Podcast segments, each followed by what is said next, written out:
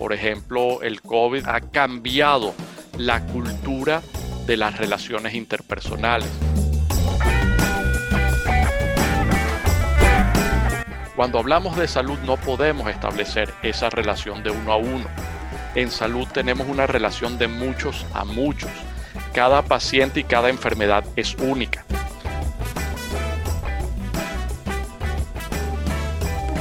Los millennials, ellos están acostumbrados a la inmediatez. El millennial no acepta la nomenclatura actual de ser paciente.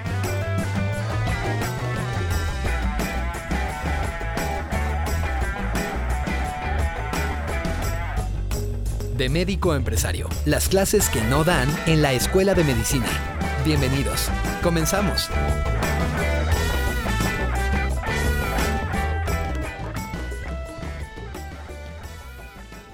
Bienvenidos a una nueva edición del podcast de Pegasi, en donde acompañamos a los profesionales de salud en su transición hacia modelos digitales. Soy el doctor Luis Aspurua, el director de investigación e innovación. En el siglo XXI, la información y su manejo en formatos digitales es el nuevo petróleo, la energía que mueve el mundo. Hoy tenemos el placer de conversar con el doctor Ricardo Silva Bustillos. Ricardo no es médico, es ingeniero electrónico con un máster en ingeniería biomédica, ambos de la Universidad Simón Bolívar en Venezuela. Luego realizó su PhD en el área de biociencias integrativas, particularmente neurociencia, en Penn State University en Estados Unidos. Fue profesor de biofísica, bioingeniería y neuroingeniería e ingeniería clínica en la Universidad Simón Bolívar en Caracas hasta que el destino lo llevó a Ecuador con el proyecto Prometeo, donde creó y lideró el grupo de investigación y de desarrollo de informática médica, PromeInfo, en la Universidad de Guayaquil.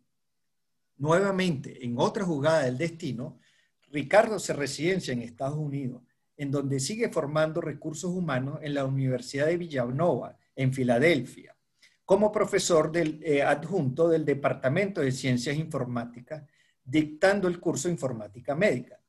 También es consultor senior de la Organización Mundial de la Salud en el área de cobertura universal en salud. Ricardo, bienvenido a este espacio. Muchísimas gracias Luis por la oportunidad y es un placer para mí estar aquí con ustedes. Wow, con toda esta experiencia que tienes, pues vamos a aprender mucho de ti, ¿no?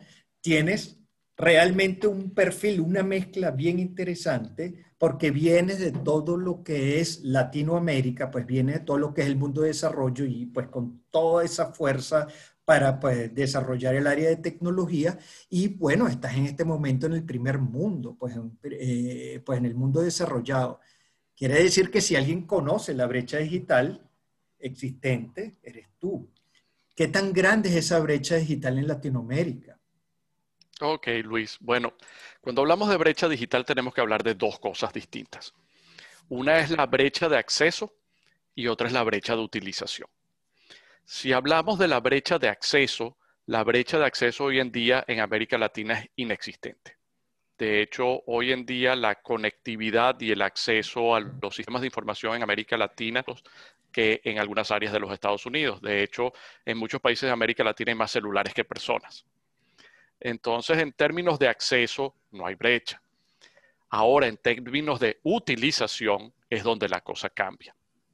En los Estados Unidos de América, desde hace ya aproximadamente 15 años, con la regulación de HIPAA y de High Tech, eh, algo que se llama también Meaningful Use, se obligó a los sistemas de salud a que tenían que implementar registros médicos electrónicos como el requisito mínimo para poder básicamente cobrarle al Estado por los servicios prestados si le querían cobrar a Medicare o a Medicaid. En América Latina eso no ha ocurrido y la adopción de registros médicos electrónicos ha sido básicamente a discreción de las entidades de salud. Pero con esto haber respondido tu pregunta.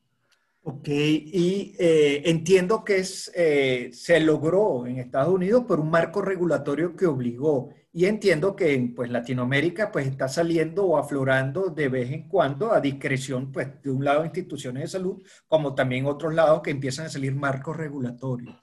De acuerdo, pues, cuando tú estuviste en Ecuador también, que pues, y tuviste pues, todo este eh, camino, ¿Cuáles son los retos que has encontrado? ¿Cuáles son los puntos duros que has encontrado en el camino?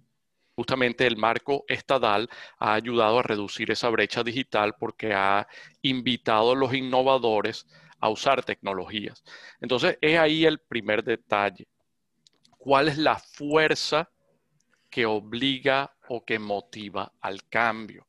El médico o la medicina en general es un área muy compleja y el médico está acostumbrado a llevar sus transacciones a través de sus registros en papel con todo lo que ello requiere.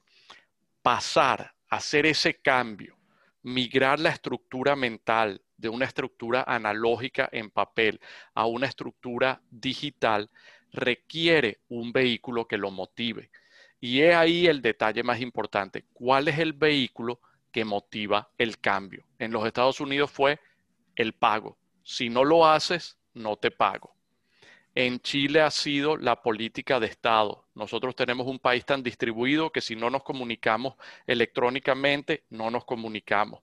En Colombia fue la ley 100.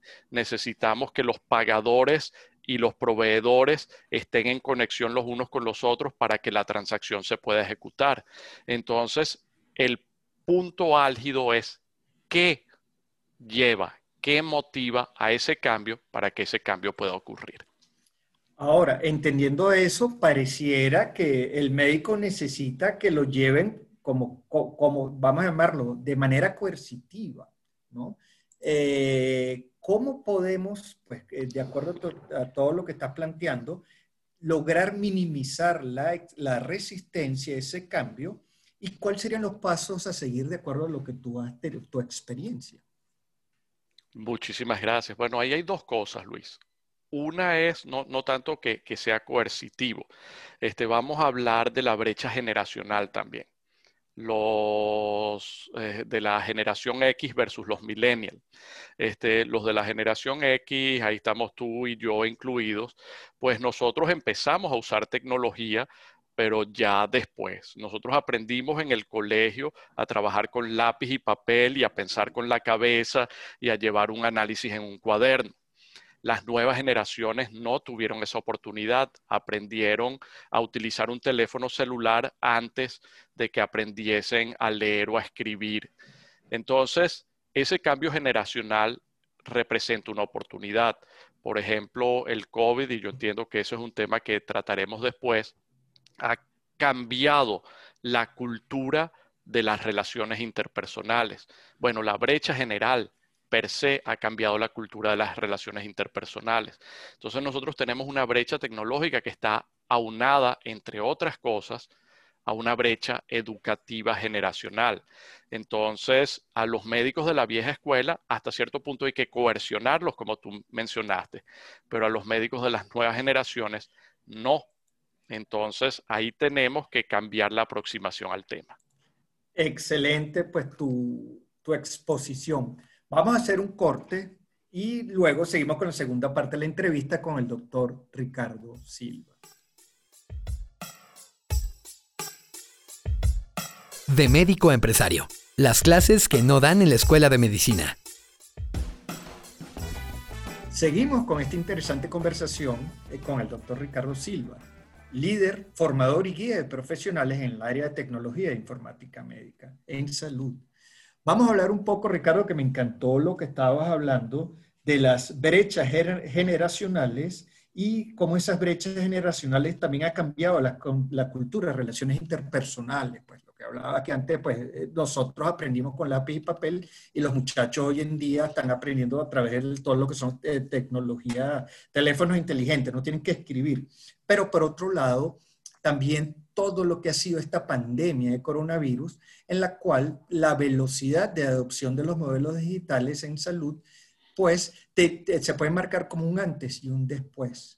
¿Cómo es tu lectura o cuál es tu lectura de lo que está ocurriendo? Muchísimas gracias, Luis. Excelente pregunta. Vamos a, a, echar el reloj hacia atrás aproximadamente 20 años. Hace 20 años fue que surgió todo este concepto de tele lo que sea, telemedicina, teletrabajo, teleeducación. Hace 20 años, para acceder a cualquiera de estas teleplataformas, se requería una infraestructura que era muy costosa y difícil de adquirir. Este, empresas muy grandes o instituciones muy grandes eran las que podían costear este tipo de tecnología, creando efectivamente una, una brecha de acceso a las tecnologías. En el transcurso de estos 20 años, pues la tecnología digital ha evolucionado de manera significativa. Internet ha permeado todos los ámbitos de la sociedad. Y sin embargo, los conceptos de teletrabajo, teleeducación, telemedicina, seguían estando rezagados a un segundo plano, básicamente porque las personas no entendían, no estaban acostumbradas y simplemente no confiaban en este tipo de, de actividad a distancia. El COVID, para mal o para bien, creó una oportunidad. Las personas tenían que permanecer en casa. Sin embargo, no podíamos paralizar la economía. Entonces tuvimos por necesidad que recurrir a esas tecnologías que si bien ya existían, no se habían masificado. Y esa necesidad creó una oportunidad que hoy en día se está manifestando en muchísimos ámbitos del quehacer científico, tecnológico, educativo y por supuesto en salud. Ahora nosotros entendemos que, por ejemplo, un médico puede hacer una consulta sin que yo esté físicamente presente y que la calidad de la atención, y eso es lo más interesante, en muchos casos, de acuerdo a la opinión del paciente o a la opinión del usuario, es superior a la calidad de la atención cuando estamos cara a cara. Wow, eh, eso es bien interesante porque siempre ha habido mucha resistencia que decían que lo presencial nunca iba a ser sustituido por lo virtual. Ahora bien, eh, ¿tú crees que con lo que está viniendo y la aceleración, pues que lo dio el coronavirus, eh, la pandemia, esta gran oportunidad, volveremos a lo denominado normalidad, que sería, ¿volveremos al pasado? No lo creo, Luis. COVID nos ha demostrado que se pueden hacer muchísimas cosas a distancia, de hecho, de maneras más eficientes que antes. En la relación que yo tengo ahorita con la Organización Mundial de la Salud, nosotros tenemos múltiples conferencias al día con consultores de todas partes del planeta. O sea, yo estoy escribiendo una guía con colegas que están en Bangladesh, en Mozambique, en Suiza, en Francia, en México, y todos estamos trabajando de manera conjunta y colaborando en este gran esfuerzo que en un pasado habría requerido que todos viajásemos a un punto central con todos los problemas que eso conlleva, con todos los costos asociados. Hoy en día estamos resolviendo problemas de manera multidisciplinaria de una forma mucho más rápida y eficiente. Y esto, este aprendizaje, no va a volver atrás. Que eso no significa que no hay cosas que tienen que ocurrir de manera presencial, obviamente, pero COVID le ha mostrado al mundo que la era digital está aquí para quedarse. Wow, e, esa, esa, frase fue muy buena y bien enfática. Está aquí para quedarse. Ahora bien, poniéndolo pues que la tecnología acorta tiempos y distancias, y pues planteando de que ya estamos en una nueva realidad, ¿cómo tú visualizas el futuro? ¿Cómo tú visualizas todos estos avances tecnológicos dentro de 20 a 25 años a la velocidad que vamos ahorita? Sí, bueno, el campo de la salud es un campo muy complejo. Tú, lo sabes muy bien, Luis, este, salud es la empresa más compleja inventada por el hombre. Correcto. Eh, cuando hablamos de salud, voy a poner un ejemplo distinto. Vamos a hablar de, de un Uber. Un Uber es una herramienta donde tenemos usuarios y tenemos facilitadores, los choferes que conducen el carro. La relación es entre facilitador y usuario a través de una plataforma tecnológica y el tipo de usuarios y el tipo de uso es básicamente el mismo. Cuando hablamos de salud no podemos establecer esa relación de uno a uno. En salud tenemos una relación de muchos a muchos. Cada paciente y cada enfermedad es única. Cada proveedor de salud, si hablamos de los médicos, es un especialista en su área. Y después tenemos todo el resto del personal paramédico, enfermeras, técnicos, laboratoristas.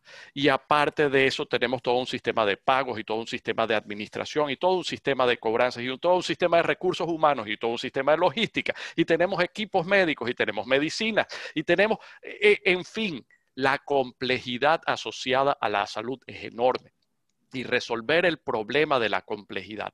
No es simple.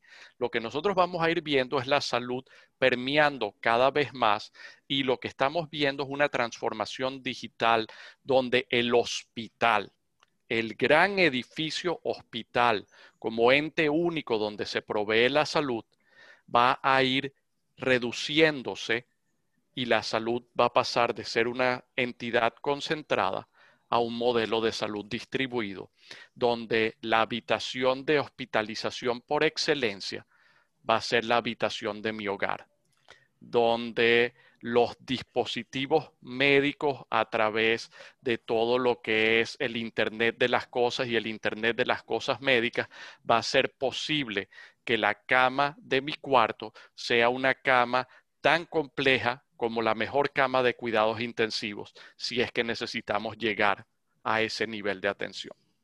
Entonces lo que vamos a ver es un cambio hacia el modelo de salud distribuida, hacia la telemedicina en el hogar, pero donde el actor fundamental, y eso es un cambio de paradigma, la salud va a estar centrada en la persona y no como hoy, centrada en el médico.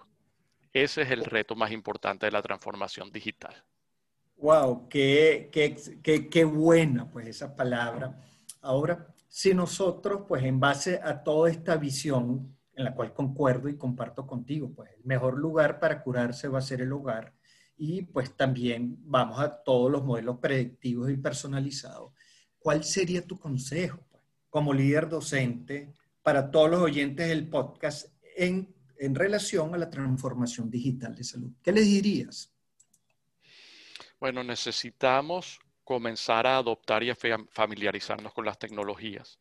Necesitamos apoyar el desarrollo de nuevas tecnologías porque lo que tenemos en este momento no satisface las necesidades.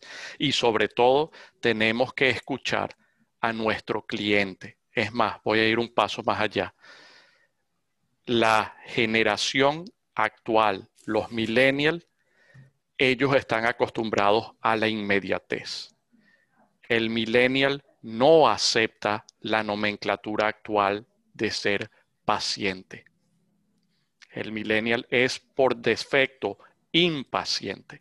Así que si no transformamos nuestro modelo de atención de un sistema donde el cliente es paciente a un sistema donde el cliente es impaciente y requiere que se atienda su necesidad, las personas que no hagan ese cambio van a estar extintas en muy pocos años.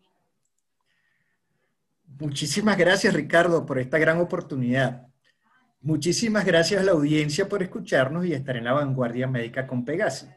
Los esperamos en los próximos podcasts imperdibles para que como profesional de salud deje ese salto tan necesario a la transformación digital con un ecosistema que te impulsará a llegar donde quieres estar. Gracias. Gracias. Ok, ok. La clase se termina por ahora. Esto fue De Médico a Empresario, las clases que no dan en la Escuela de Medicina.